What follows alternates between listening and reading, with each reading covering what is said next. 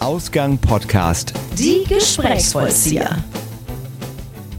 Ihr hört wieder Ausgang Podcast, die Gesprächsvollzieher und wir sprechen hier nicht zum ersten Mal über Kunst, Musik und Bühnenperformance. Heute wird es nämlich wieder musikalisch, ob Gesang, Liedtexterei oder Coaching.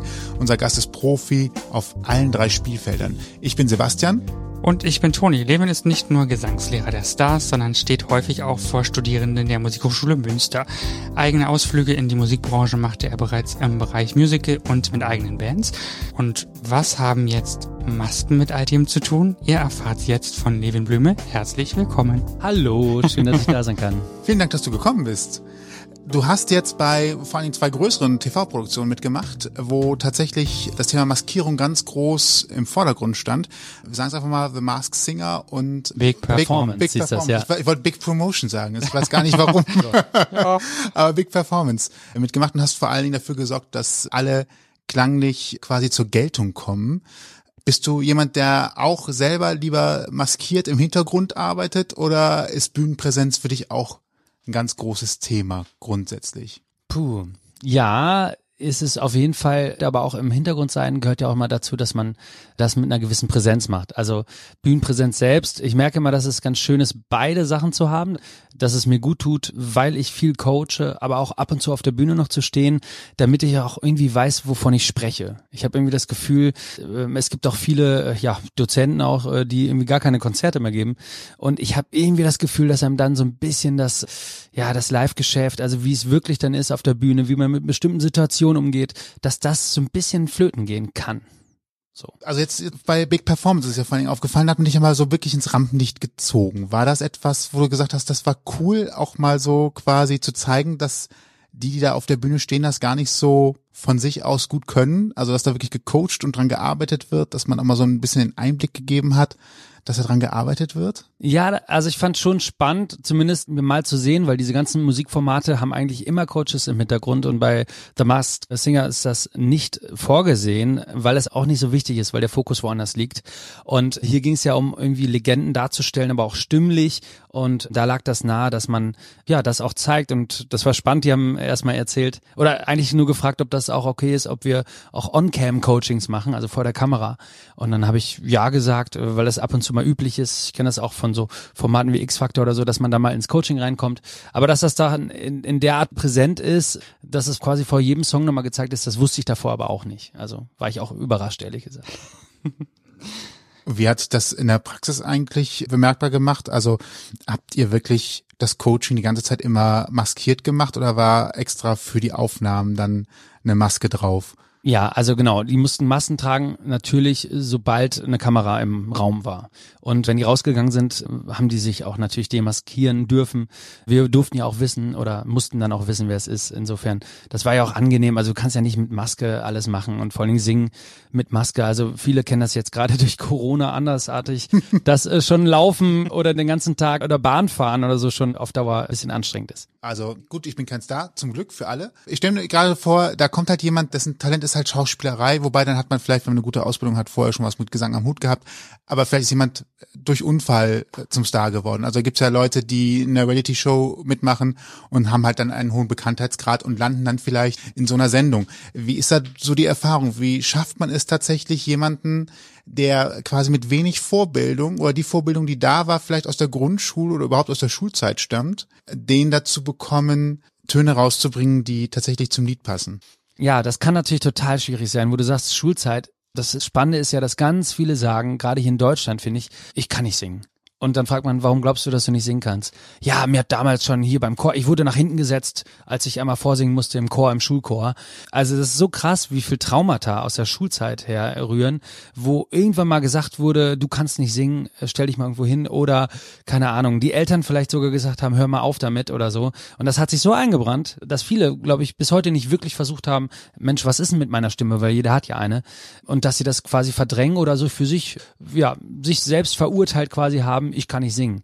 Und beim Singen ist ganz viel äh, Mut, weil letztendlich muss man das mit voller Überzeugung machen. Erst dann, wenn man wirklich loslässt quasi, klingt auch ein Ton. Kann man vielleicht vergleichen mit dem Sprechen. Eigentlich, wir sprechen den ganzen Tag und wir üben das auch jeden Tag. Deswegen haben wir irgendwann eine gewisse Sicherheit. Und in dem Moment, ich spreche jetzt und lasse den Ton einfach los. Ich mache mir gar keine Gedanken, wohin der geht. Ich spreche einfach, wie mir der Schnabel gewachsen ist, ja. Und erst dadurch klingt der Ton, weil ich ihn loslasse. Und das Gleiche so ein bisschen aus der Sprachebene kennen wir das wenn man unsicher ist, dass sich auch die Sprache verändert und ich so ein bisschen festhalte und ich nicht so, ne, also so ein bisschen klammere an dem Ton. Genau das gleiche passiert eigentlich auf der Gesangsebene mit einem Ton, den ich singen möchte. Das heißt, hier ist eine ganz klare Parallele und es geht immer darum, dass man ja jemanden erstmal dazu bringt, dass er sich so ein bisschen fallen lassen kann, bisschen warm werden kann mit sich, auch mit der Situation. Das ist fast das Wichtigste, glaube ich, beim guten Vocal Coaching klingt gerade so ein bisschen wie, ich schmeiße jemanden einen Ball zu und muss halt gucken, dass er ihn auch auffängt und tatsächlich auch Freude daran hat, ihn wieder zurückzuwerfen. Kann gut klappen und kann auch manchmal wahrscheinlich zäh werden. Also jetzt gar nicht mal konkret mhm. auf die Situation, das ist ja schon fast allgemeiner auf die Gesangsgeschichte, selbst wenn jemand sich darauf einlässt, wahrscheinlich dann so loszulassen, gerade wenn es so ein Trauma gegeben hat, vielleicht aus der Schulzeit, ist sicherlich auch nochmal eine Herausforderung, so jemanden zu kitzeln, oder? Total, mega Herausforderung. Und ich habe auch schon einige Schüler gehabt, wo das der Fall ist oder Schülerinnen. Und das ist auch ein Prozess. Also man muss sich gut kennenlernen, man muss äh, irgendwie auch eine Zeit lang den Menschen begleiten und man merkt dann schon, dass man so immer mehr loslassen kann. Weil es ist ja irgendwie auch für viele nackt. Also die Stimme ist sehr nackt, die Stimme ist sehr Kern. Also es ist so das persönlichste Instrument, was es gibt, und das ist ja auch, gibt vielleicht auch viele Rückschlüsse. Stimme gibt sehr viele Rückschlüsse. Bin ich müde? Wie bin ich drauf? Und dadurch, dass es so emotional ist, ist es diese Tür zur Stimme eben auch diese emotionale, ne? Ah, es ist total spannend, jemand dann auch so dahingehend zu kitzeln, dass man irgendwann so weit ist zu sagen, ach komm, echt, ich mach's jetzt einfach. Was kann denn passieren? Ich sage immer, wir operieren nicht am offenen Herzen. So, es kann nichts passieren. Was soll passieren? Der Ton kippt weg. Na und? Ja. beim zweiten Mal vielleicht nicht. Also es ist wie beim Ballspiel. Also den Korb triffst du nicht, aber du machst es fünfmal, ne? Und dann habe ich schon Rand berührt und dann beim nächsten Mal ist er drin. Also das ist alles ein Prozess natürlich. Ach, das klingt gerade so spielend leicht, wie du das gerade sagst. Das ist tatsächlich, da kommt mir schon fast Lust, was in der Richtung zu machen. ja, das ist, aber das ist ja auch so das Spannende, weil jeder erstmal diese Stimme hat und immer dabei hat. Das ist ja auch geil. Das ist ein Instrument, was du immer dabei hast. Heißt auch immer nutzen kannst. Und eigentlich nutzen es ja auch alle. Alle sprechen irgendwie mal am Tag. Und Popgesang ist natürlich nochmal was ganz Besonderes. Das ist nichts Artifizielles, wo ich, wo ich äh, irgendwo auf einmal einen bestimmten Stimmsitz brauche oder irgendwie auf einmal klinge, ganz anders klinge wie meine Sprechstimme Popgesang ist so unmittelbar. Popgesang ist ganz nah an der Sprachebene, sehr sprechnah, ja. Wenn ich jetzt mit euch spreche, habe ich ja auch schon eine gewisse Tonlage. Und wenn ich das jetzt ein bisschen, ja, so ein bisschen, äh, ein bisschen Bogen ziehe und äh, ein bisschen verbinde, ein bisschen Legato, ist das eigentlich schon eine Strophe, könnte ich schon singen. Mehr ist das eigentlich nicht, ne? Also das heißt, aus dem Sprechen zum Singen ist eigentlich eine, ja, so eine ganz kleine Nuance. Ja, Nuance. Es gibt natürlich auch Sprachen, die näher an diesem Singsang dran sind. Da ist es auch noch so ein bisschen näher dran, ja, ein bisschen leichter so wie du es gerade beschreibst, müsste man ja fast einen Lobgesang auf die Popmusik äh, schreiben, obwohl ja eigentlich Klassik oder auch tatsächlich Opernsänger viel mehr wertgeschätzt werden in ihrer Art, wie sie performen. Oder ist das gerade nur eine persönliche Einschätzung? Meinst du die Wertschätzung? Also wie? Ich habe das Gefühl, dass man vor jemandem steht, der Opernsänger ist und dann natürlich auch mit äh, brachialer Gewalt, mit seiner ganzen Stimme es schafft, langen Ton zu halten, den Raum laut zu erfüllen, dass man da mit einer gewissen Ehrfurcht da sitzt Popmusik vielleicht auch, wie es, es kommt ja daher, populäre Musik, vielleicht viel nahbarer ist, aber die Anerkennung dann eher im Phantom liegt und nicht in der gesanglichen Art? Oder mhm. ist das gerade für mich so eine falsche Wahrnehmung? Ja, du bist sehr hochkulturell unterwegs, weil ich glaube, diese äh, Wertschätzung auf jeden Fall in Oper, es ist wirklich, also Operngesang, die Gesangstechnik oder der klassische Gesang ist eine Jahrtausend Jahre alte Sache, die hat ganz viel Tradition und die ist natürlich auch staatlich subventioniert. Ganz viele Opern, die es gibt. Es gibt ja keine Pop-Institute oder noch nicht so viele eben. Es ist auf jeden Fall was Neues, und es ist so nahbar, wie du sagst. Und ich glaube, deswegen klingt es natürlich, einerseits ist es so populär, weil es eben ist, boah, das klingt ja wie, äh, ich höre mich da selbst gerade in diesem Song. Ich verstehe das Problem. Ich bin eher bei dem, was gesungen wird, und bei der Oper ist man oftmals mehr im Wie gesungen wird. Und das ist einfach nur ein anderer Fokus, ne? Ja, in Wertschätzung, man merkt schon, dass die junge Generation, ähm, das merkt man einfach an der Nachfrage, wir merken das an der Uni, an der Hochschule, äh, einfach an der Nachfrage der Studienplätze oder an den Bewerbungen. Pop-Vocals könnten wir jedes Jahr, weiß ich nicht, super, super viele Leute annehmen, weil es immer beliebter wird. Das ist das beliebteste musikalische Studienfach in Deutschland und Bei den Klassikern merkt man, dass man da schon eigentlich Stipendien vergeben muss an den Fernen Osten, ganz gemein gesprochen. Das heißt, es ist auf jeden Fall populär, wie es schon äh, Popmusik eben äh, im Titel hat. Aber aus dem Grund, weil es eben so nah ist und weil es so persönlich ist und direkt, unmittelbar, verbindlich. Ja, habe ich doch wieder was gelernt. Bin nämlich meine Klischeekiste wieder zurück. Haben wir unseren Bildungsauftrag schon erfüllt, siehst du? Die andere große Geschichte, die du machst, du schreibst auch. Also tatsächlich singst du nicht nur oder bist Gesangslehrer, sondern du schreibst auch selbst. Wir leben ja gerade so, wir hatten es auch im Vorgespräch eben schon TikTok in der Zeit, wo Botschaften in 30 Sekunden erzählt werden müssen und äh, man zum Punkt kommen soll. Beeinflusst dich das zurzeit auch beim Schreiben? Also denkt man darüber nach, ich muss schnell zum Punkt kommen oder muss vielleicht schon eine catchy Melodie haben, die sofort mitnimmt? Kann man sagen, vor 20 Jahren, da hatte man vielleicht noch 20 Sekunden mehr Zeit, bevor man zum Punkt kommt und heute muss das direkt zack auf die Fresse gehen? Auf jeden Fall, auf jeden Fall, das muss ich unterstreichen ich weiß auch nicht, ob ich das nur gut finden oder gutheißen kann. Man merkt schon, dass sich Songwriting im Streaming-Alter oder Alltag jetzt total verändert hat. Also man merkt, dass viele einfach kein Album mehr kaufen, sich das von vorne bis hinten anhören, sondern irgendwie Spotify durchklippen so. Und man merkt schon, dass, und das ist auch bekannt, dass die Musikindustrie darauf reagiert. Und man merkt selber, oh, verdammt nochmal, eigentlich sagt man so, dass man in den ersten 20 Sekunden alle wichtigen Informationen, Songinformationen unterbringen muss. Das heißt, die meisten Songs beginnen direkt mit der Hook direkt mit dem Refrain. Und dann ist es schon so ein Ausblick in das, was passiert. Und man merkt, dass das eben total den Einfluss hat, auch bei meinen Studis, aber auch bei mir selbst, schnell zum Punkt zu kommen. Aber es ist nicht immer, der schnellste Weg ist ja nicht immer der beste. Aber ja, muss ich noch so ein bisschen beobachten. Ich muss gerade an so einen Titel denken, Holland Oates Man Eater, hat glaube ich irgendwie 45 48 Sekunden äh, Intro, bevor überhaupt jemand anfängt äh, zu singen. Auch am Anfang relativ, relativ, ja, ich würde nicht sagen monoton, aber sehr gleich immer wieder. Gleicher Beat, ab und zu eine kleine Steigerung und so weiter. Es robbt sich langsam voran.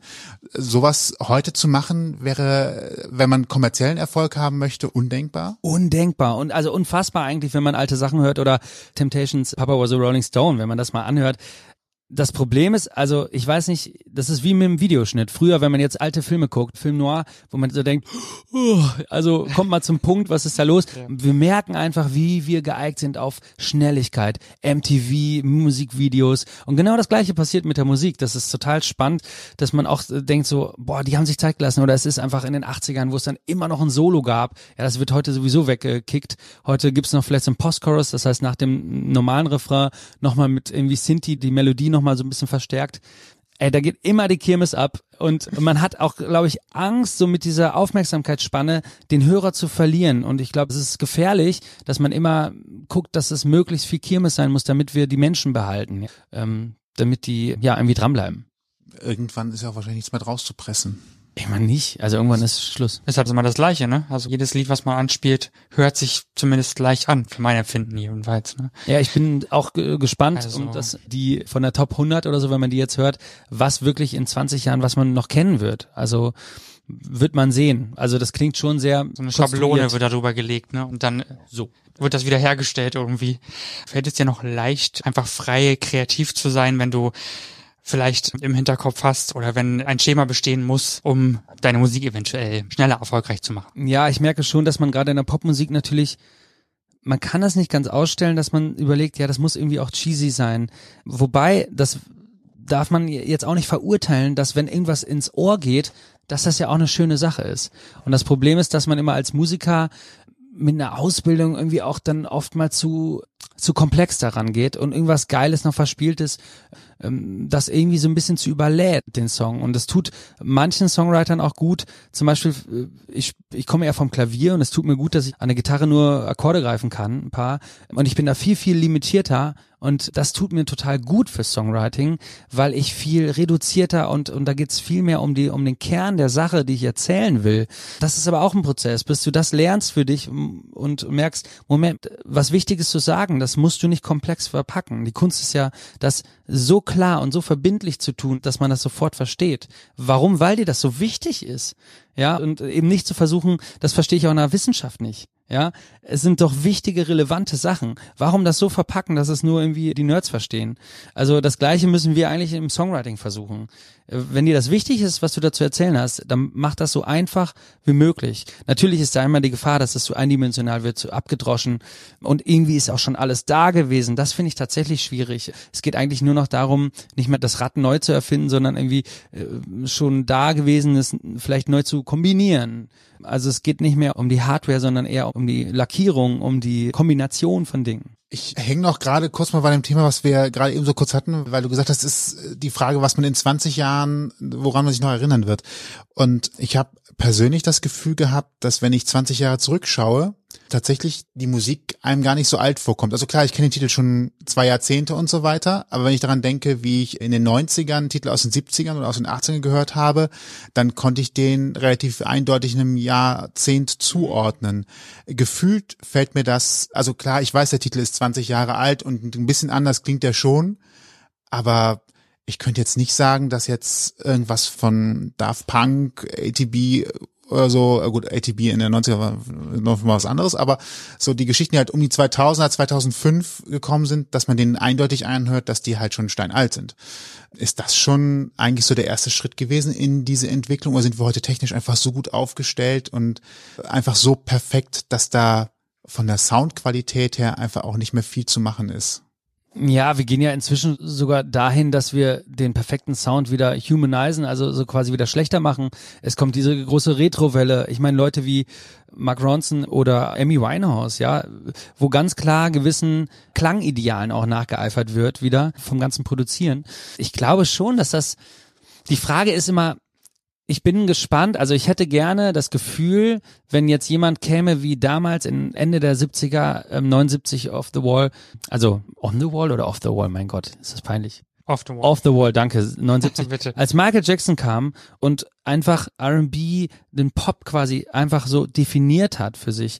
Sowas, ich weiß nicht, ob ich es jetzt noch nicht sehen kann oder die ersten Platten in Anfang der 80er, wo jemand kommt und wo alle, wo auch viele Leute erzählen, das war was, was man noch nie gehört hat oder früher die Beatles oder die Rolling Stones mit so einer Kompromisslosigkeit und so neu.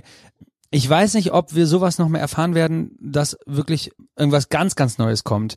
Und Musik ist natürlich immer, wie Musik produziert wird, es ist immer ein Spiegelbild der technischen Voraussetzungen und Möglichkeiten. Und ist ja auch klar, dass man alles versucht. Also als die Hemdenorgeln und so, als man das, die 70er, da hat man das äh, richtig ausgenutzt natürlich. In den 80ern wurde auf einmal alles überproduziert, weil man diese Möglichkeiten hatte. Und dann wurde es immer elektronischer und das wurde natürlich auch ausgereizt. Oder Autotune, ja, sowas, was jetzt gerade wieder eine riesen Erfolgswelle Hemmschwelle hat. Unfassbar, natürlich, weil das auch ganz viele Leute ins Boot holt, die nicht singen können. Äh, Glauben nicht singen zu können. Was? Die Leute können nicht singen. naja, weil es so einfach geworden ist, dass es irgendwie nach irgendwas klingt. Und es ist wahrscheinlich wie bei der Mode. Ich bin mal gespannt, ob irgendwas ganz Neues kommt. Aber wie bei der Mode ist es so, dass es Trends gibt, die immer wieder kommen und auch immer Nacheiferungen von bestimmten Klangidealen aus vergangenen Jahrzehnten. Ja, im Moment sind ja musikalisch gesehen auch die 80er wieder voll da. Also gerade so Synthes und sowas höre ich irgendwie gefühlt nur noch. Und zwar nicht nur in englischsprachiger, sondern auch in deutschsprachiger Musik. Ne? Also bei den bekannten Interpreten, die man jetzt eben gerade sowieso im Radio hört, das, das klingt alles wirklich wie tatsächlich wie 80er, Visage oder sonstiges, was mhm. man so gekannt hat damals. Also ja, ich kann jetzt auch nur eine Hypothese aussprechen, aber ich glaube, das dauert noch, bis da irgendwann was ganz Neues kommt. Also was, es gab ja auch irgendwie alles schon, wie du gesagt hast, ne? Also manche setzen ja auch Trends. Also wenn ich jetzt daran denke, Ja. als äh, Stranger Ja. Things rauskam, dass es mehrere Titel gab, die halt Elemente des Main-Themes davon aufgegriffen haben, wiederverwendet haben und man sich immer wieder auch daran erinnern muss, ach guck mal, das ist ja wie bei Stranger Things. Nein, es ist wie in den 80ern, aber das ist ein anderes Thema. Ähm, ja, ne? wie, wie es das nochmal nach vorne gehoben hat. Das ist dann aber auch ein Trend, den ich tatsächlich nochmal ganz schön finde, Mhm. weil er einen nochmal so ein bisschen auch in Erinnerung schwelgen lässt oder neue aufmacht. Aber das ist ja, also das ist ja das, was die Wichtigste, was Musik machen kann. Das ist diese Zeitreise, diese, wie war das in den 80ern? Und ich glaube, Stranger Things, so eine Serie, war ja auch so populär, weil viele sich da so reinfühlen konnten und denken, ach, in den 80ern war irgendwie auch noch alles in Ordnung. Man war natürlich auch noch woanders. Man war war natürlich viel jünger. Also ähm, ich bin sogar ein bisschen ja noch zu jung dafür, aber die, die da wirklich aufgewachsen sind, wo man sagt, ja, ich war ja aber auch noch jung und hatte null Verantwortung und äh, habe Videospiele gespielt so und das ist ja normal. Das ist immer eine Zeitreise. Und man merkt das jetzt, dass zum Beispiel, was früher so die 70er Jahre waren, oder dass man jetzt auch schwelgt in den 90er Jahren oder in so Songs, wo man weiß, boah, hier war ich zum ersten Mal verliebt oder ein erster Kuss oder sonst wie eine Geschichte dazu hat. Und da merkt man, dass das eben so wichtig ist, diese emotionale Anker damit. Was ist denn dann das größte Kompliment, wenn wir gerade bei emotionalen Ankern sind? Was wäre denn das größte Kompliment, was man einem von dir geschriebenen Song äh, zuweisen könnte? Was wäre so die Erinnerung, wo du dir wünschen würdest, das äh, ist ein Erlebnis, das ist etwas, womit ich meine Titel gerne verknüpft hätte?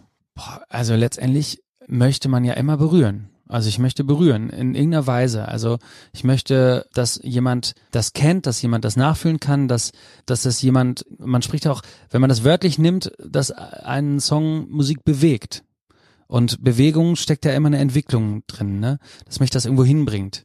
Also entweder irgendwie, irgendwie eine alte Schublade aufmacht, wo man alte Erinnerungen drin hat, oder ein altes Gefühl, an was man denkt, oder eine Sache, die man sich, ja, an die man sich schon lange nicht mehr dran erinnert hat, wo man denkt, Mensch, vielleicht ist das nochmal gut, der nachzugehen. Klingt für mich auch gerade tatsächlich wie so eine Zeitreise, die man auch selber steuern kann, wenn du jetzt deine geschriebenen Titel einfach mal so vorwärts oder rückwärts durchgehst, kannst du da auch so für dich entdecken, wie du dich weiterentwickelt hast oder in was für eine Lebensphase du da vielleicht auch warst? Kann man vielleicht sogar anmerken, das war die Lebensphase, in der ich besonders viel in der Küche bei Töpfen beim Kochen mhm. darüber nachgedacht habe, beim Rühren, was cooler Rhythmus eigentlich wäre oder wie man mit einem Topf, ich versuche nur gerade yeah. so, das ist so eine typische Geschichte, wo ich sage, das fällt dir dann im Kopf wieder ein, wo du sagst, das war so meine Lebensphase, wo ich tatsächlich viel experimentiert habe mit oder viel ausprobiert Ey, habe in die voll. Richtung. Kannst du das so als Zeitstrahl quasi aufmalen Zeitstrahl in dem Sinne nicht, aber natürlich verarbeitet man immer das Erlebte und dann ist es äh, irgendwie der erste große Liebeskummer,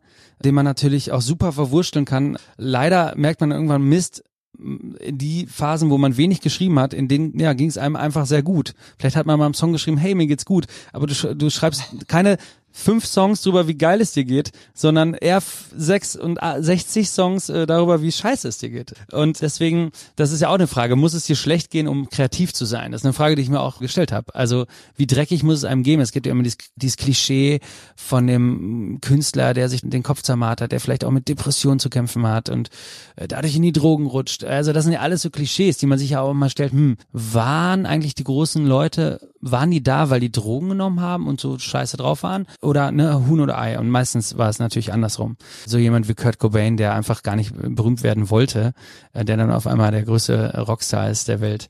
Ich merke das bei meinem Songwriting, merke ich schon, dass, dass natürlich gewisse Lebensphasen dafür sorgen, dass man sich bestimmten Themen widmet. Zum Beispiel meine Ex-Ex-Ex-Freundin, die war angehende Ärztin, und äh, dann habe ich einen Song geschrieben mit ihrer Re Recherche zusammen, zum Beispiel, wie Essen wirklich komplett durch den Körper geht und habe versucht, das in Songform zu packen. Also wirklich mit dem Genuss, weil ich dachte, so beim Essen fällt einem dann sowas ein. Ey, vielleicht soll ich mal einen Song drüber schreiben, was eigentlich wirklich passiert. Weil wir, wir essen einfach und dann irgendwann kommt's raus, aber wir machen uns gar nicht Gedanken, was ist denn auf dem Zwischenweg eigentlich? Und das war eine gute Phase bei dir?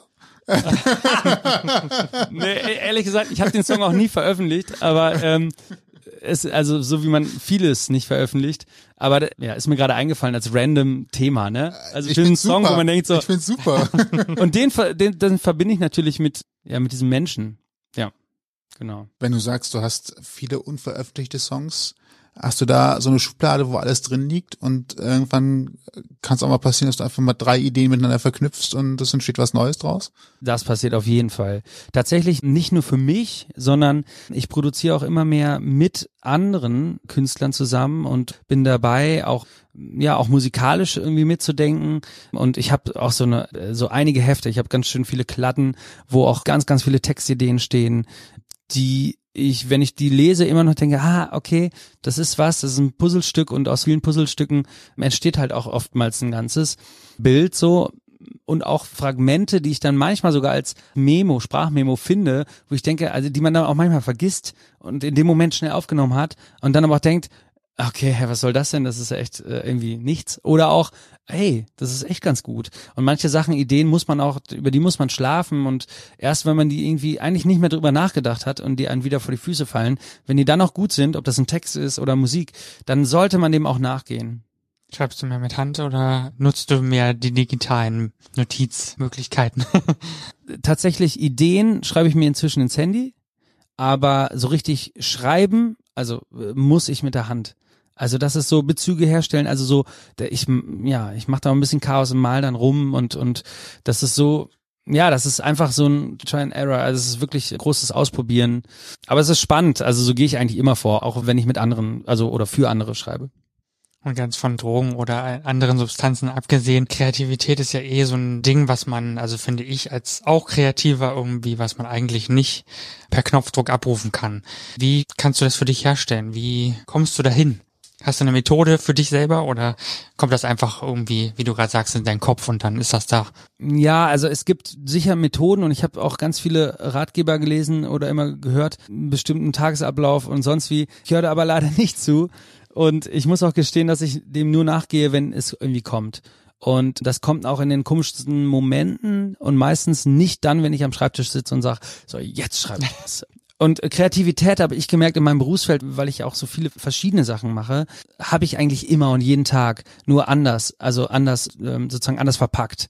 Also das heißt, wenn ich zum Beispiel, ist das ja auch eine kreative Leistung und das ist ja auch so wie so ein Kniffel. Ich habe da jemanden und ich möchte was Gewisses rausholen und jetzt sich zu überlegen, welchen kreativen Weg kann ich finden, dass dass der Mensch quasi ja so zu sich selbst stehen kann oder das macht, äh, sich selbst so vertraut, dass er das macht, dass es ihn glücklich macht. Ja, also das heißt beim Coaching oder beim Songwriting, also überall muss man eigentlich kreativ sein. Deswegen ich nehme das gar nicht so wahr und sage, oh, ab jetzt bin ich kreativ, sondern das ist ja natürlich, das passiert in dem Moment. Ich glaube, das kennen wir alle. Das ist so wie, wenn irgendwas in der Wohnung nicht ist und wir basteln uns eine kreative Lösung aus dem Moment heraus. Das ist ja was, ich habe mir das jetzt nicht vorgenommen, sondern ich hatte ein Problem oder ich wollte eine Lösung und versuche da einen Weg zu finden. Und das ist für mich Kreativität. Wir haben jetzt immer viel über Texten gesprochen.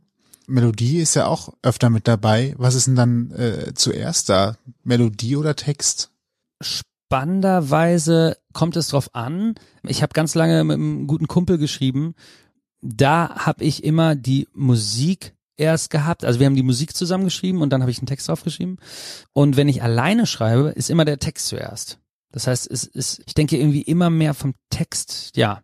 Also immer mehr von dem, das habe ich ja vorhin auch erzählt, dass das ja der Kern ist. Also warum schreibe ich einen Song? Also warum, man muss sich auch fragen, manchmal ist es ja auch schwer zu sagen, ey, es gibt jetzt hier einen Song, den ich so gut finde, der ein bestimmtes Gefühl beschreibt. Und ich habe das Gefühl, ich weiß nicht, ob ich das besser auf den Punkt bringen kann. Und eine Songform ist ja sowas wie ein Gedicht, das ist ja was Verdichtetes. Und auf den Punkt bringen etwas, das ist ja so, wenn das gut gemacht ist, das ist so toll und so, so schwer auch. Ja, so dass man irgendwie sich manchmal fragt, ob man das selber kann. Genau. Ich kann das nachvollziehen, zumal eventuell die Melodie sich ja dem Text hinterher auch schöner äh, anpassen kann. Also mache ich melodisch vielleicht an der Stelle nochmal einen Schlenker oder irgendwie so ändere die Tonfolge, kann ich mir gerade tatsächlich äh, deutlich besser vorstellen, obwohl ich noch nie Musik äh, geschrieben habe oder sowas.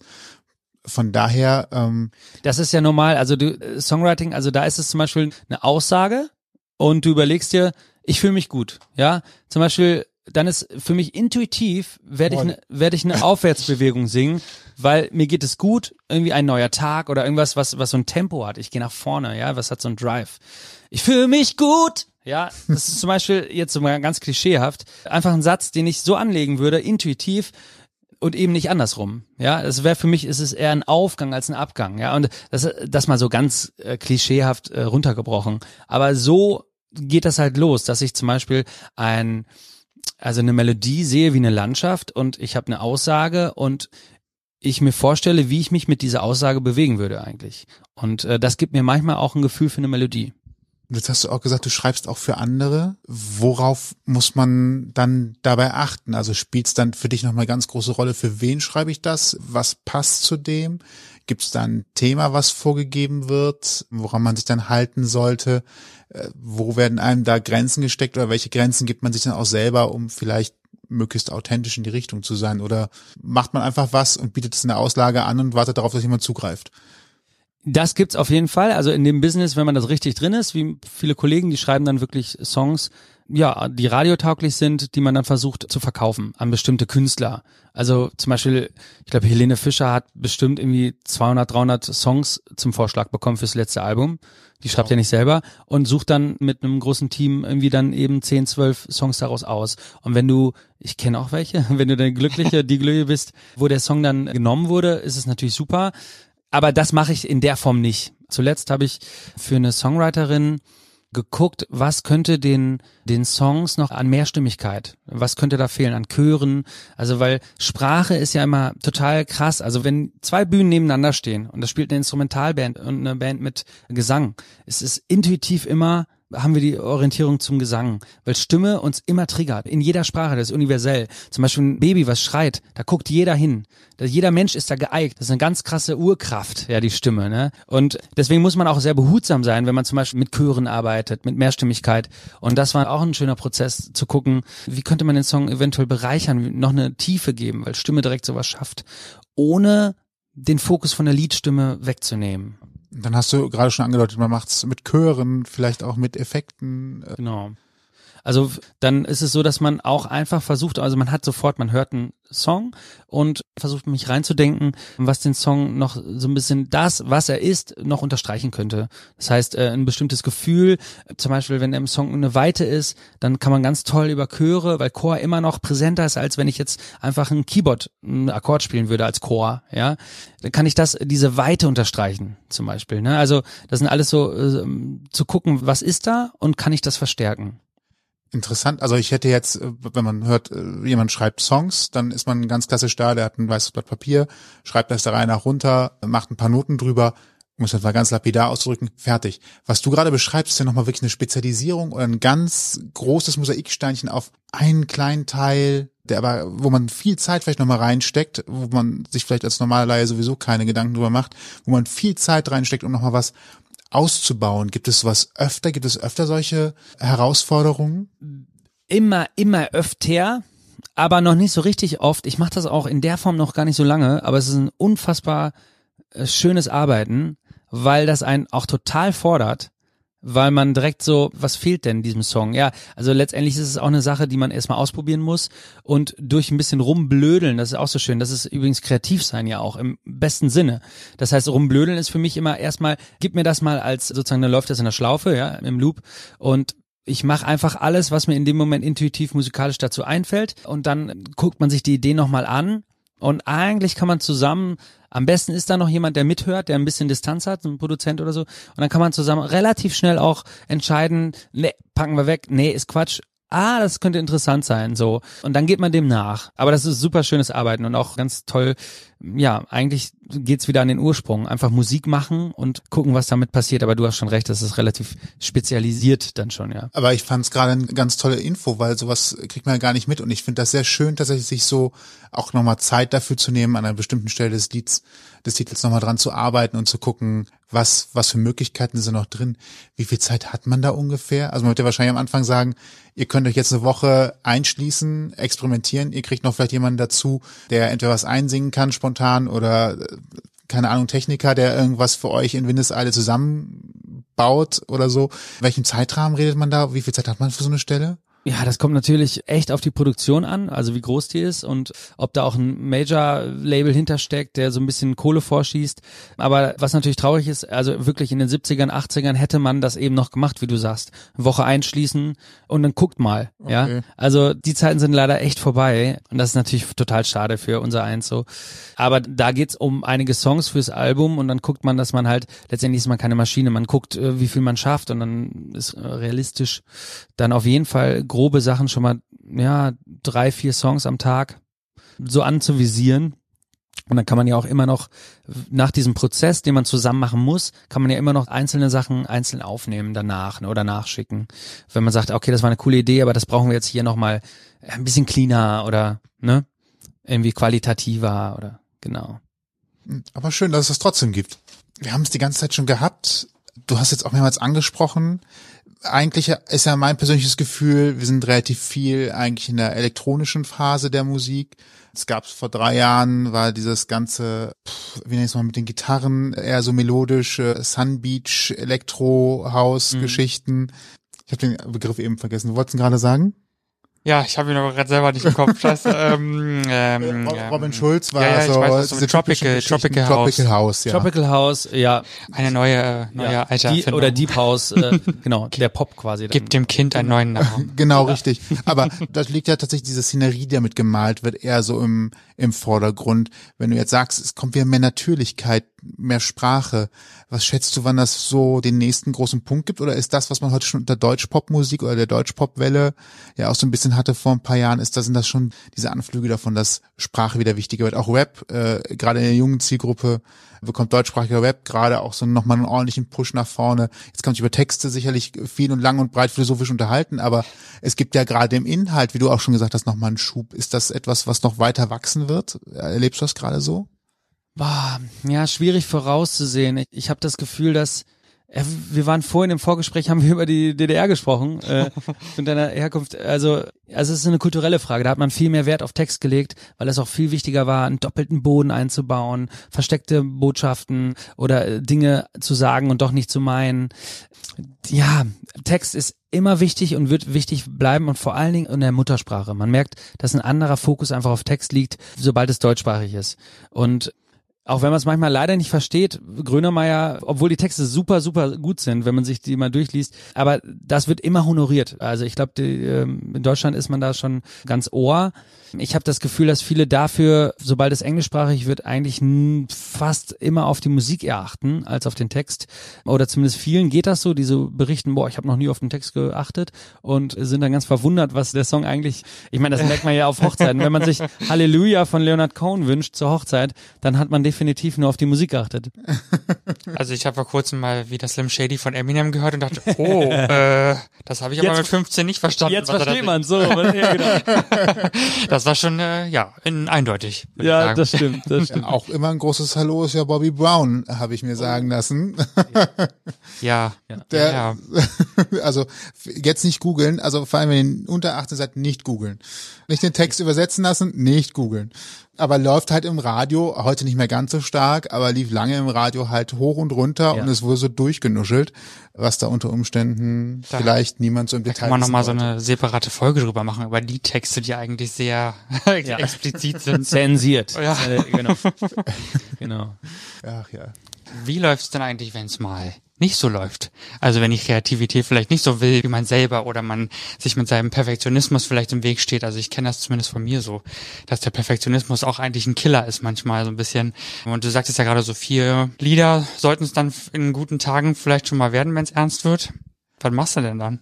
Es kommt echt drauf an, was man genau macht. Also ich muss gestehen, also in meiner Selbstständigkeit als Berufsmusiker, also man, man muss einfach dafür sorgen, dafür, dass, äh, damit es mal, wenn es nicht so läuft, dass doch irgendwas läuft.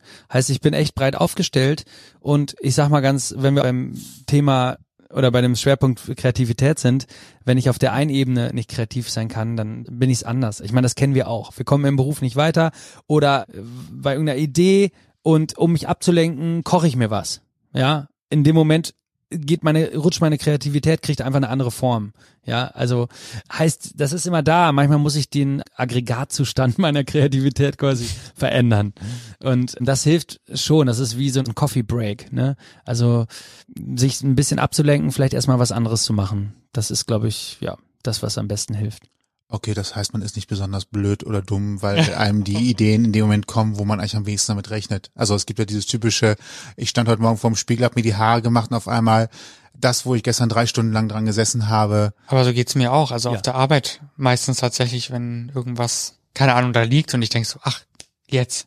Ja. Jetzt bräuchte ich eigentlich schnell mal einen Zettel und einen Stift, um es nicht wieder zu vergessen. Also es Das ist typisch. Also gerade wenn man quasi in diesem Moment, man äh, gerade in diesem Perfektionismus oder in diesem Druck, den man sich macht, jetzt irgendwie kreativ zu sein oder irgendwie eine Lösung für etwas zu finden, sobald man eben loslässt, ist der Kanal eben offen und das ist das Gemeine aber auch. Obwohl man es ja weiß, funktioniert es einfach nicht auf Knopfdruck.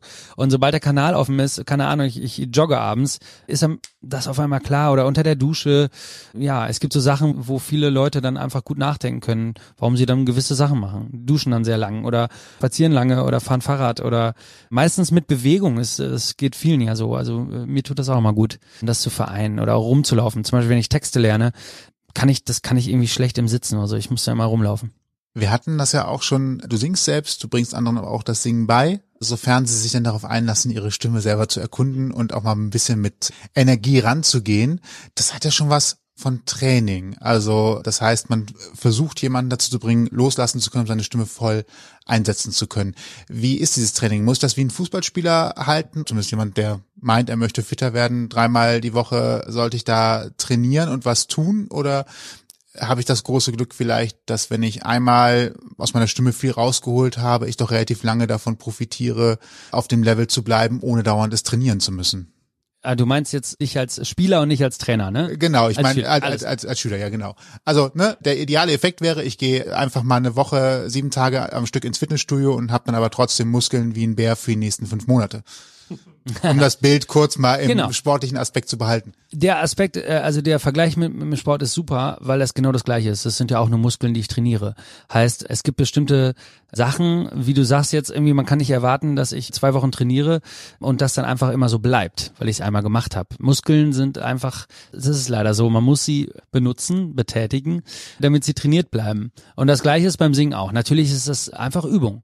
Und es gibt ganz viele Sachen, gerade so speziellere Sachen wie Kopfstimme oder so gerade für uns Männer, die müssen einfach oder Registerwechsel, ja, ja, irgendwie, was sich so komisch anhört, aber das sind Ansteuerungsübungen und das muss ich einfach immer wieder trainieren, wenn ich genau bestimmte Töne treffen will. Ne? Das ist äh, wie irgendeine Bewegungsabfolge, wie irgendein Trick oder irgendein Dribbelverlauf beim Fußball oder so.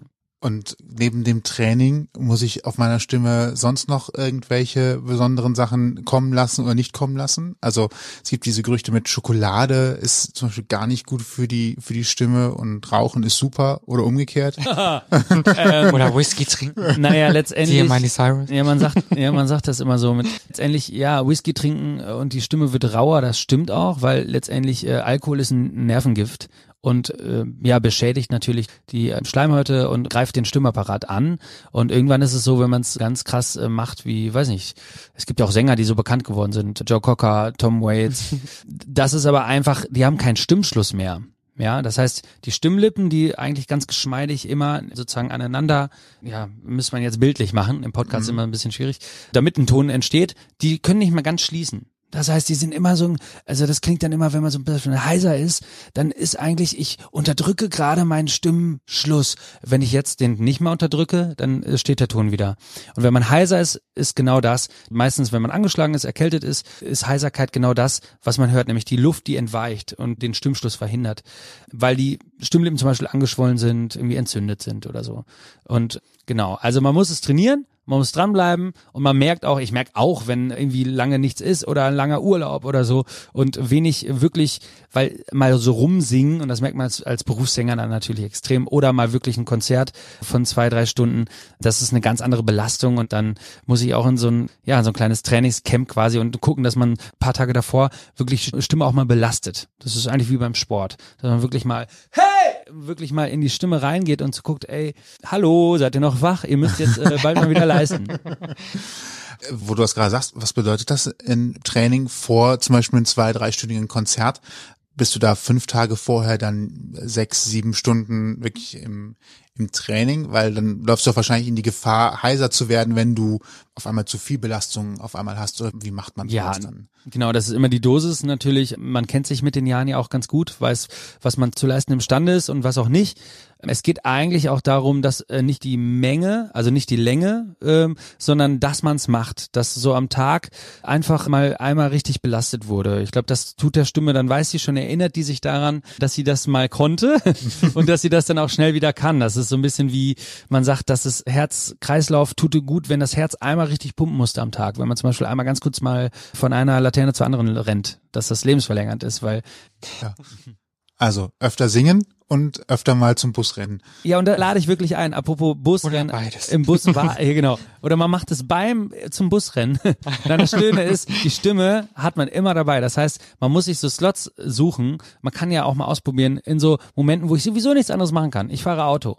Ich stehe unter der Dusche, liege in der Badewanne. Also falte Wäsche auf, koche. Also es gibt so viele Sachen, wo man sonst sowieso nichts anderes macht. Und das Gute ist, das braucht nichts anderes. Man hat sich selbst fertig. Und das ist auch das Schöne an der Stimme. Und das, die Einladung von mir jetzt an alle da draußen, das einfach immer wieder auszuprobieren, weil es so schön ist. Wie schafft man es eigentlich, wenn man dabei noch irgendwas macht? Also zur Bushaltestelle laufen zum Beispiel ist etwas, was sehr anstrengend ist und sieht aber in manchen Musicals oder auch anderen Aufführungen immer so spielend aus, dass man kurz einen kleinen Marathon läuft und nebenbei noch mal kurz mitsingt. Ähm, was, was muss man da eigentlich für Voraussetzungen mitbringen? Also heißt das einfach, dass ich tatsächlich so gut konditioniert bin, also im Sinne von Leistung aufgebaut habe, dass ich einfach nicht außer Puste bin? Oder gibt es nochmal spezielle Atemtechniken oder Tricks? Nee, genau. Es ist einfach, es ist wirklich eine Trainingssache. Das kann man natürlich richtig, ja, krass. Äh, also es gibt viele Sängerinnen, Sänger, die dann wirklich auch dabei Chorus tanzen. Im Musical-Bereich hat man das natürlich extrem.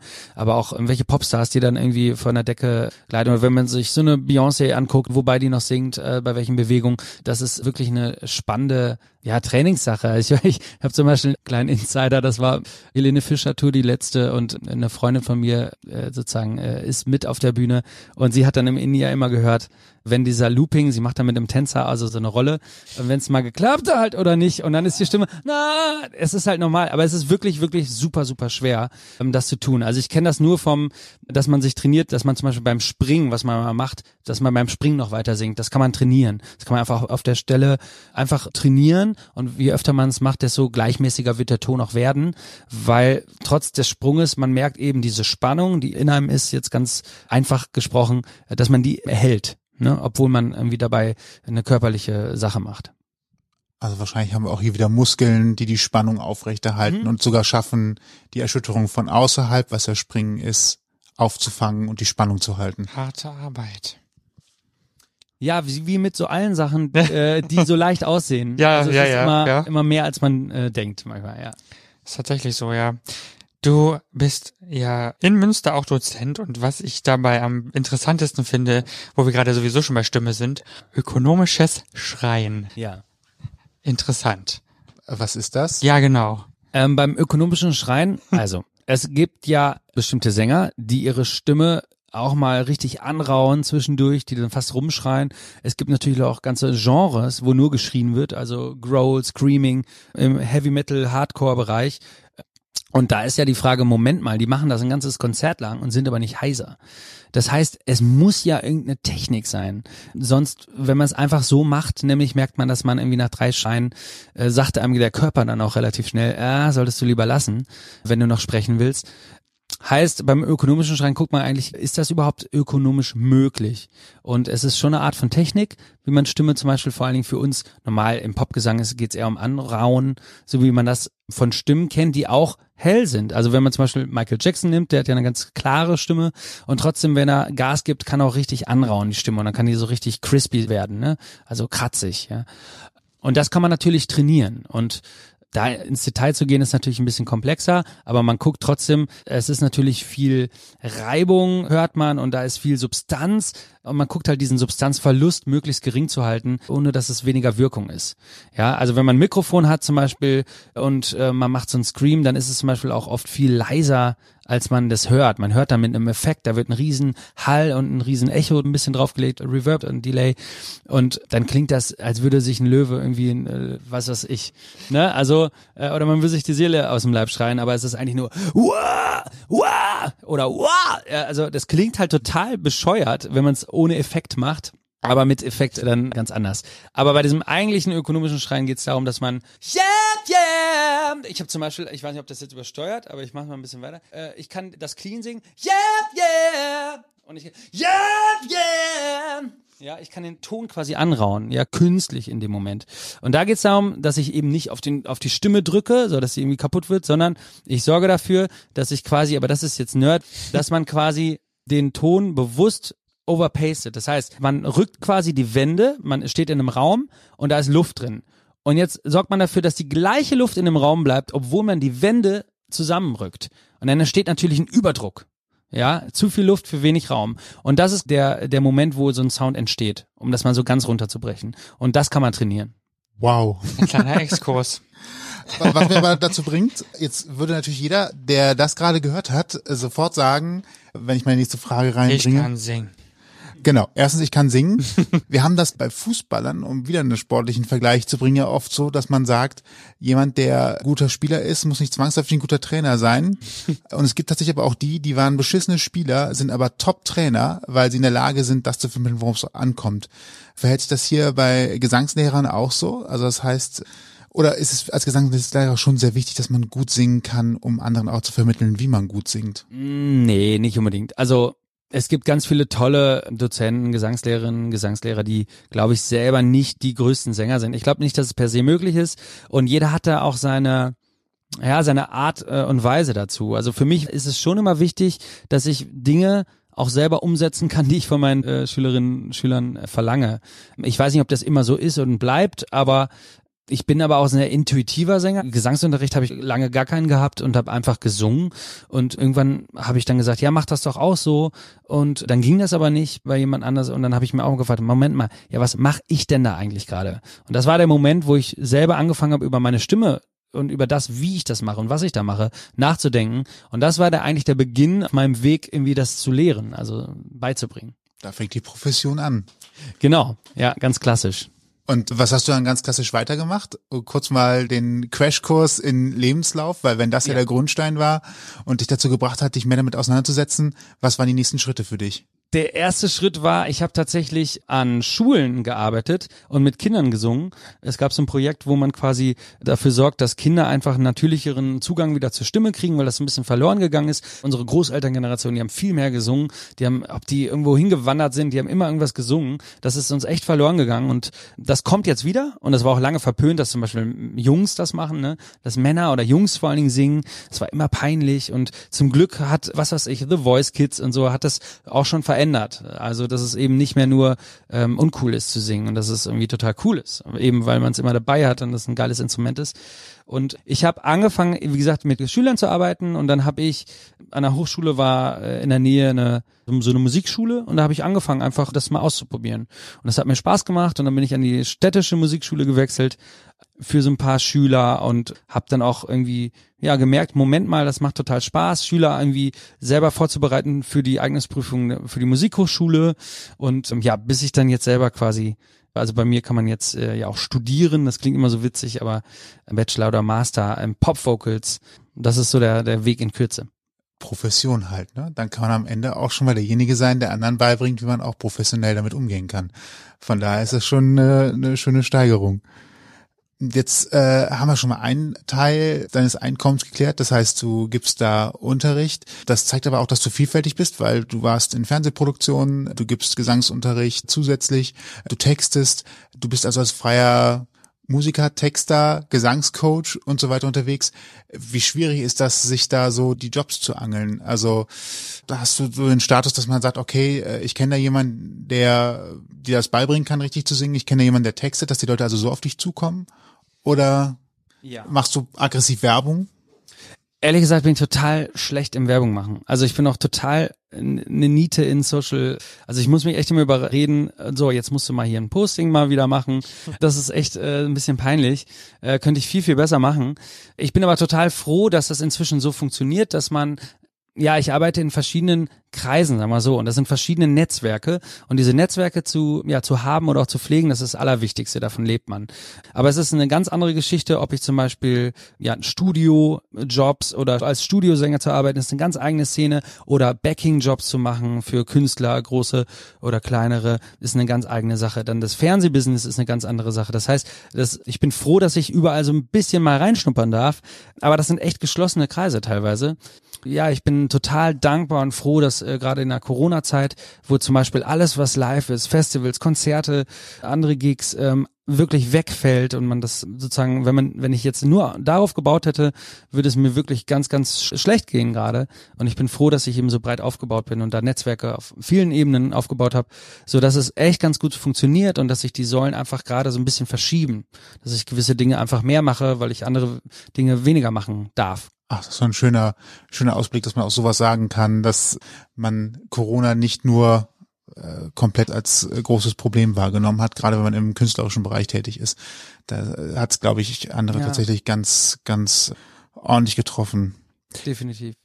Du bist auch dem Ruhrgebiet sehr nahe gekommen. Jetzt werden wir schon fast mhm. ein bisschen, ein bisschen persönlich, geografisch. Du kommst ja nicht gebürtig aus dem Ruhrgebiet, mhm. bist auch so wie wir eigentlich immer so vor den Toren. Und auf einmal kommt es einem ganz nah. Was war dein erster Gedanke, als du gehört hast, so jetzt das Ruhrgebiet wird jetzt für dich wichtiger in deinem Leben? Was ist so der erste Gedanke, den du hattest? Ja, ich muss dazu, ich komme gar nicht so weit weg vom Ruhrgebiet. Ich komme aus Münster und ich habe eine Tante und Onkel in Essen. Das heißt, ich war schon mal öfter da und in Essen gibt es zum Glück eine ganz tolle Musikhochschule. Das ist die Volkwang Universität der Künste. Und ja, sowas gibt's vielleicht noch in Köln oder so und das waren irgendwie ganz gute äh, Standorte und das hat mich so ein bisschen dahin geführt. Tatsächlich habe ich mich aber auch, auch entschieden, weil ich auch woanders hätte hingehen können, weil ich damals noch meine Schülerband hatte die ich als Schülerband gegründet habe und wir noch nicht so wussten, wohin das geht und wir auch so kurz vor dem Plattenvertrag standen oder vor interessanten Dingen. Und ich wollte unbedingt, ja, mehrmals musste ich dann oder wollte ich dann immer noch für Konzerte oder Proben äh, auch nach Münster fahren. Und das war tatsächlich auch mit ein Grund, wo man sagt, hey, das ist eine Stunde, das ist machbar. Und der Gedanke ans Ruhrgebiet, ja, äh, das also so, wenn ich, wenn ihr sagst, so ja, es geht ab ins Ruhrgebiet, okay, Familie ist schon mal gut, schöne, schöne Hochschule ist auch schon mal, auch schon mal wichtig. Das Ruhrgebiet steht ja aber auch für einen bestimmten Schlag von Menschen, ja. sag ich mal. Also ein bisschen direkt, da liegt das Herz auch auf der Zunge, da kriegt man relativ schnell gesagt, wenn was schief läuft. Ja, also genau, das, um die Frage mal richtig zu beantworten. Ja, ich bin jetzt über zehn Jahre im Ruhrgebiet und es ist irgendwie schön, weil ich habe mich dran gewöhnt an den Schlag der Menschen und die haben das Herz auf der Zunge. Das ist schön, dass man irgendwie in der Schlange beim Bäcker sofort ins Gespräch kommt. Sowas, was man vielleicht auch ja den Rheinländern hinterher sagt und so eine Direktheit zu haben. Das habe ich in Münster tatsächlich ganz anders kennengelernt und merke ich jetzt auch immer, wenn ich zurückgehe oder wenn man mal in andere Kulturkreise oder andere Städte äh, fährt oder der Ostwestfale ist dann noch ein bisschen knorriger, verschlossener. ähm, ja, definitiv. Also das habe ich schon lieben gelernt, muss ich sagen. Und äh, möchte ich eigentlich auch nicht mehr missen. Und ich bin gerade so mittendrin, weil ich natürlich gerade so genau zwischen Münster, wo ich auch ja an der Hochschule bin, immer mal so zwei Tage die Woche, aber auch in Köln zum Beispiel ganz viel arbeite. Ich bin gerade so mittendrin und ähm, das fühlt sich irgendwie ganz gut an aus allen Welten das Schönste mitnehmen. Definitiv. Na, deswegen Ruhrgebiet. Das, das als, als Werbeclaim. Nein, also, also das Ruhrgebiet ist wirklich unterschätzt. Also alle, die es nicht kennen, äh, man denkt ja wirklich, das alles ist schwarz und die Kohle wird da noch gefördert. Also die Kohle wird nicht mehr gefördert und es ist auch ganz grün geworden. Und gerade da, wo Kohle gefördert wurde, da entstehen Parks und Grünanlagen und da steht, ist ganz viel Industriekultur, da sind ganz spannende Gebäude und der Süden des Ruhrgebiets ist auch wunderschön mit der Ruhe und den Seen. Ist auf jeden Fall mal ein, ein Trip wert. Hast du in den letzten zehn Jahren für dich festgestellt, dass sich im Ruhrgebiet noch was groß geändert hat? Also hat man einen Wandel mitbekommen, dass dort vielleicht auch bestimmte Entwicklungen noch bewusster stattfinden, als vielleicht sie vorher stattgefunden haben? Hast du es für dich so feststellen können?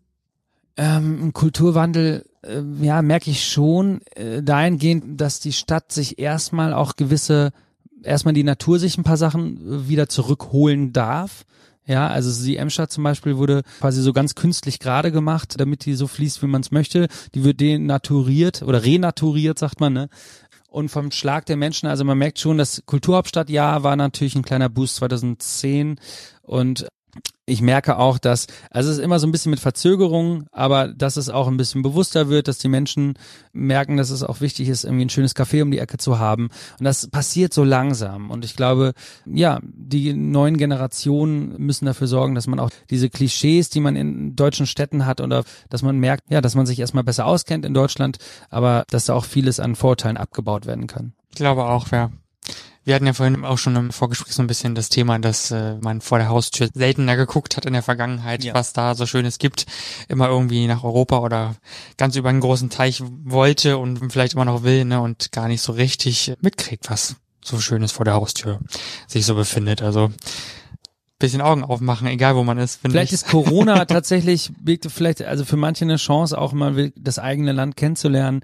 Wir haben hier wirklich, wenn ich mal von West nach Ost, also äh, wirklich mal die Eifel kennenzulernen im Westen oder ganz im Osten auf der anderen Seite die, die sächsische Schweiz, die unfassbar oh ja. auch schön ist. ähm, also es gibt schön. Flecken, ähm, es gibt so viele Städte, es gibt so viele Regionen zu entdecken und Deutschland hat echt so viel, hat Meer, Berge, Seen, alles, was das Herz begehrt. Also ich glaube, unser Land hat ganz viel zu bieten und ich glaube, das zu entdecken, ja, muss man eigentlich immer sich selbst, aber auch alle anderen einladen. Apropos entdecken, wer mehr über dich wissen möchte oder tatsächlich deine Social Media Präsenzen aufsuchen möchte, mhm. weil die ab heute täglich mindestens dreimal bespielt werden. uh, Druck. Ja, es muss, es muss was passieren, genau. Nein, alles gut. Aber wer dich finden möchte oder vielleicht auch mal verfolgen möchte, was du alles machst, wo findet er mehr von dir? Ich denke mal auf jeden Fall auf meiner Homepage, Levin Blümel, also mit UE, äh, levinblümel.de und da gibt's dann auch mal die neuesten Posts zum Beispiel von meinem Instagram-Kanal und das ist so der Kanal, den ich dann auf jeden Fall mit allen aktuellen Sachen bespiele. Cool. Gibt für dich selbst schon eine Aussicht, was du als nächstes vielleicht machst oder was du vielleicht dir als Wunsch hast, kreativ machen zu dürfen? Geht's vielleicht wieder ins Fernsehen oder kannst du dir vorstellen, nochmal ins Fernsehen zu gehen? Oder vielleicht auch mal was vor der Kamera mehr zu machen, als nur so kurz in 30 Sekunden sehen zu sein? Definitiv. Also es ist ja immer noch nicht so, dass ich einfach sagen kann, ich möchte das machen, dass ich mir aussuchen kann, was ich mache. Das heißt, ja, ich muss natürlich gucken, was so gegeben ist, aber es ist tatsächlich wieder was im Gespräch was man dann auch vielleicht im Fernsehen sehen könnte. Ja, also nächste Woche beginnt das Semester, beziehungsweise nächster Monat meine ich. Die Hochschule geht wieder los und ich habe auch ein paar spannende ja, Projekte, wo ich zum Beispiel als Backing-Sänger äh, dabei sein kann. Auch viele Sachen, die natürlich jetzt aufgrund Corona nicht passieren konnten. Ich habe noch eine schöne Benefits-Gala im November in der Tonhalle in Düsseldorf. Also es gibt so ein paar Sachen, auf die ich jetzt noch gucke, auf die ich mich freue in diesem Jahr. Und wir müssen alle hoffen, dass gerade für die Kultur, aber für uns alle, dass es einen Impfstoff gibt und wir irgendwann bald wieder uns alle ja ein bisschen näher genießen können und ja. Vielleicht hilft toi, toi, toi. schon irgendein Medikament. Also ja. würde ja auch alternativ schon reichen, wenn es keinen Impfstoff gibt, irgendwas, wo man eine Tablette nimmt und mhm. zwölf Stunden später ist der Spuk beendet, das würde ja auch schon helfen. Das wäre was. Also wenn das mit dem Impfstoff nicht klappen sollte, dann wenigstens das andere. Ja. Wir drücken uns alle die ja, Daumen. Toi, toi, toi, ne? Klopf auf Holz. Klopf auf Holz. Oktober 2020 ist der Aufzeichnungszeitraum dieses Podcast dieser Folge. Nur, dass ihr eine zeitliche Einordnung habt, denn wir haben in den vergangenen Folgen immer wieder mal über Corona gesprochen. Es kann sich in der Zeit schon wieder alles möglich geändert haben. Mhm. Nur als kleiner Nebensatz dazu. Ne? Genau. Falls euch diese Folge gefallen hat und ihr mehr hören wollt, dann findet ihr uns bei allen bekannten Streamingdiensten und überall, wo es Podcasts gibt. Wir freuen uns, wenn ihr uns folgt und abonniert. Das Ganze kostet auch nichts. Dann verpasst ihr nämlich auch keine weiteren Folgen mehr. Und wenn ihr Feedback habt, dann schreibt uns ganz einfach eine Mail an mail@ausgangpodcast.de. Richtig. Und alle Infos zu dieser Folge könnt ihr auch nochmal im Blogpost nachlesen auf ausgangpodcast.de. Uns bleibt nur zu sagen. Ich bin Toni. Und ich bin der Sebastian. Und wir sagen vielen Dank an Levin für seine Zeit und diesen schönen Exkurs in ganz viele mögliche musikalische Themen und Stimme. Gerne, ich danke euch. Vielen Dank. Tschüss. Tschüss. Ausgang Podcast Die Gesprächsvollzieher. Deine Interviewreihe mit Menschen, die spannende Geschichten erzählen. Mit deinen Gastgeber Sebastian und Toni. Kostenlos anhören auf www.ausgangpodcast.de. Folgt uns auf Instagram unter Ausgang Podcast.